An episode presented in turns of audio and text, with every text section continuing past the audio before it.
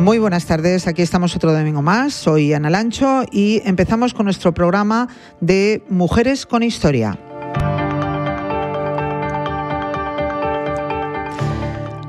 Este domingo traemos la historia de tres mujeres, cualquiera de ellas pues con cosas muy interesantes que contarnos.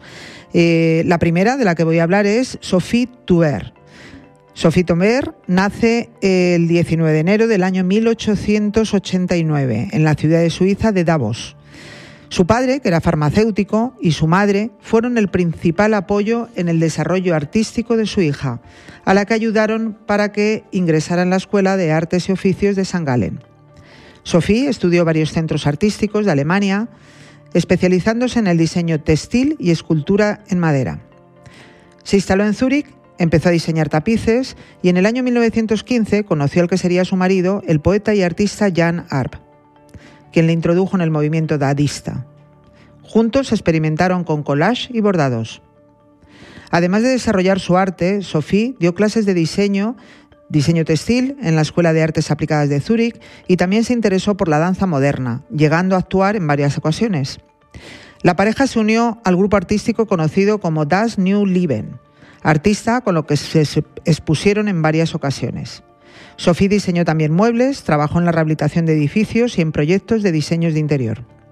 Sophie Taubert se consagró como artista polifacética y no dejó de crear hasta que falleció en un trágico accidente en el año 1943, cuando tuvo la mala suerte que se envenenó con monóxido de carbono de una estufa de carbón.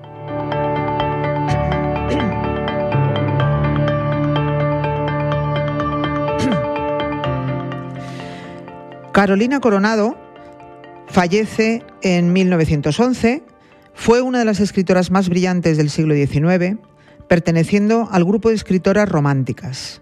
Carolina se lamentó toda su vida de no haber recibido una buena educación.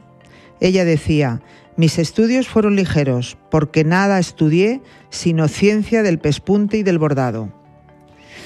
Aún así, Carolina superó muchos obstáculos. Se enfrentó a un mundo que se empeñaba en arrancarle la pluma de la mano. Los hombres mismos a quienes la voz progresó en entusiasta en política, se lamentaba. Arrugan el entrecejo si ven a sus hijas dejar un instante la monótona calceta para leer el folletín de un periódico. Terminó haciendo de su salón uno de los centros neurálgicos de la vida política e intelectual de Madrid además de escribir poesía, teatro, novela y ensayo.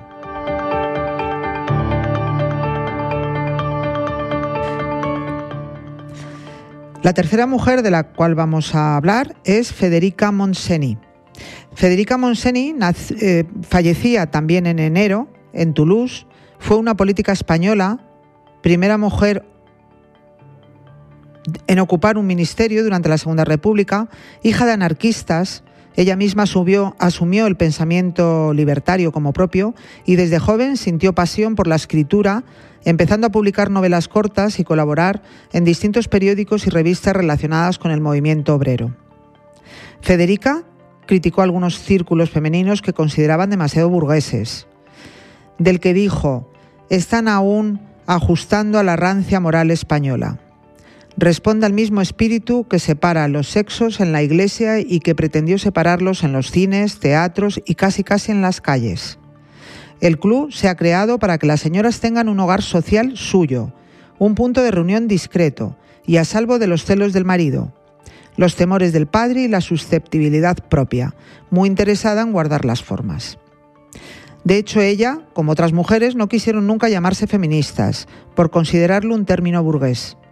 Tampoco vio con buenos ojos la creación de la Organización de Mujeres Libres, impulsada por otras mujeres de la CNT, por considerar que se alejaban de la lucha conjunta de clases.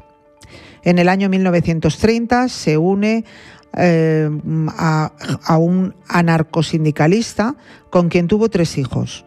Un año después se afilió en la CNT. En el año 1936 se convertía en la primera mujer que fue nombrada ministra en España, asumiendo la cartera de Sanidad y Asistencia Social del gobierno republicano. Duró apenas seis meses en el cargo, en los que intentó mejorar la situación de las mujeres embarazadas, de los huérfanos y las prostitutas, además de plantear un proyecto de ley del aborto. Tuvo que exiliarse en Francia bajo el nombre de Fanny Germain y continuó trabajando en favor de sus ideales anarquistas que siguió defendiendo a su regreso a España en el año 1977 y en España murió en el año 1994. El próximo domingo volveremos con nuestras tres historias.